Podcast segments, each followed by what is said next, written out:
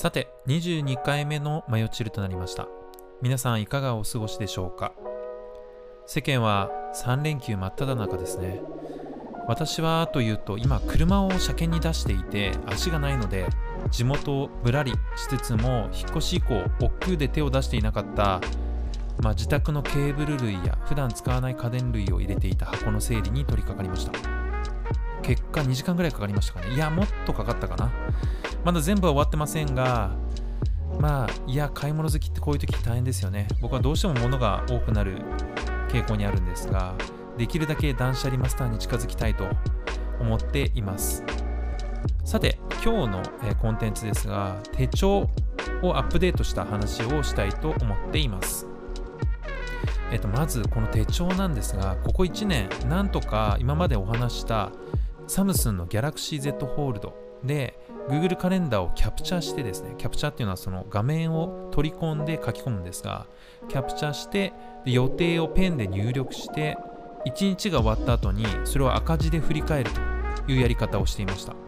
これなかなかスマートで満足していましたし慣れていたんですが、まあ、実際メリットだらけです。なぜなら持ち物が最低限で済みますし何かあった時もこの Z ホールドというスマートフォンを持ち歩いてその場でメモを確認しながら追記していくだけでいいからです。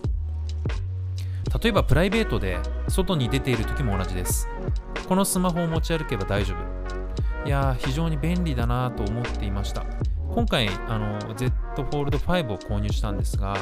このペンの持ちづらさは若干あるものの滑らかさも向上していましたし満足度も増していました。なので一見問題なさそうなんですがやはり万年筆で紙に何かを書くのとデジタルでメモることの違いっていうのを最近感じ始めました。まあデジタルでもいいんですが何かふと書き足したいこと例えば頭の中にあっていずれやりたいこととかちょっとした思いつきをデジタルで書こうと思っても意外とこれ書きづらいってことに気づいたんですよね、まあ、この辺り結構不思議です。デジタルだと実際あの紙のサイズには制限なくいくらでも書き出すことができます。このサムスンのノートとかだと上下にこうスワイプしていくだけでどんどんどんどんあスライドですね。スライドしていくだけでどんどん書けるんですけどうんまあ書くはず書けるはずなんですけどなぜかちょっとやりにくいところなんですよね。あ私は毎日カレンダーをこの Google Keep に上げているので Keep 上 Google Keep 上でも見返すことができるんですよね。で完璧で書き足すこともできるし良いんだけど何ですかねペンの差なのかデジタルと紙の差の問題なのかデジタルだとなぜか頭の中を全部書き出すまで至らないんですよね。なんか最低限必要なものだけ書き出しちゃうというような使い方になってしまいます。これは私だけなんでしょうか、まあ、1年間使ってみてん？と思った部分がここです。でこれ毎日の積み重ね結構大きいんですよね。今私はとある会社でマネージャーをしていますが、まあ、思いつきが直感あとふとこうしたいというモーメントがすごい大事なんですよね。なのでいろいろ思い悩んで、まあ、結果的には併用することにしました。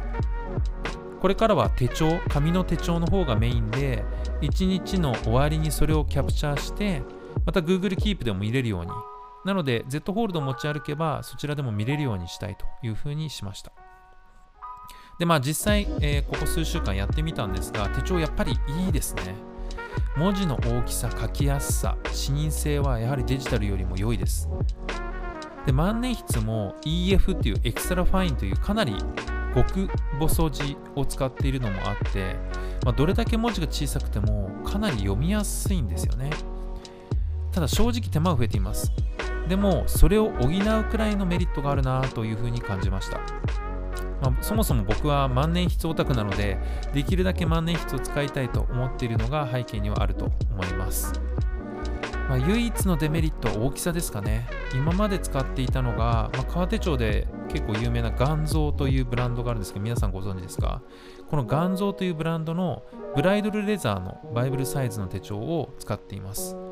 で手帳というのは、まあ、一般的なものだとリング形といってリングが入っていてそこに紙を閉じるんですけどこの内側の紙を留めるリングの大きさも結構この眼像の、えー、手帳大きいんですよね。なので厚さもありますし皮もしっかりしてるのでまあ、持ち運びにはカバンを選ぶ形になります。例えばプライベートで外に行く時にこの頑丈の手帳をがっつりバイブルサイズって結構大きいのでそれを持ち運ぶとなるとちょっとやっぱりあの戸惑ってしまうんですよね。ただやっぱり見た目はかっこいいんですよね。間違いなくその黒のレザーの手帳っていうのがかっこいいです。ただやっぱりパソコン持ち歩くと。で Z ホールドっていうスマートフォン結構大きいスマホ。そして iPhone まああとは例えばペン。ですよね。これらと一緒に持ち運ぶにはちょっと重いですよね。できるだけ軽量化したい。そこで今回ベッレモルビダという僕が気に入っている革製品のブランドの手帳を見つけたんですがこれを購入してみました。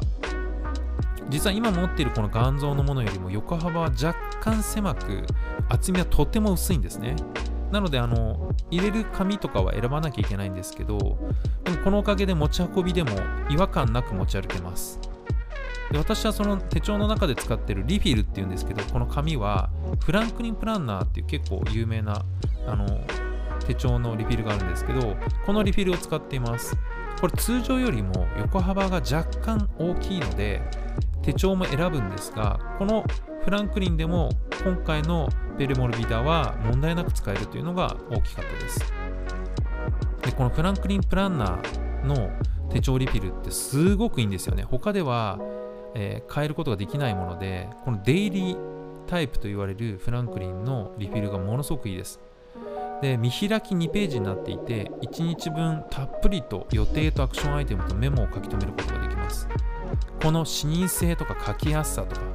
見直しやすさっていうのはどうしてもこれはですねなかなかデジタルメモでは真似できないところだなというふうに実感しています、まあ、こんな感じで手帳のデジタルアナログ問題、まあ、随分昔から私は併用してるんですが、まあ、なかなか問題は尽きないんですが皆さんはどうしてますか？基本はスマホで Google カレンダー管理っていうのが一般的ですかね。まあ、皆さんのぜひ最適な方法などあれば教えてください。はい、えー、このマヨチルは X でもつぶやいてます。X でマヨチルと検索すると、えー、私の、えー、X アカウントが出てきますので、ぜひ興味があればフォローもお願いします。それでは今日も最後までお聴きいただきありがとうございました。AG でした。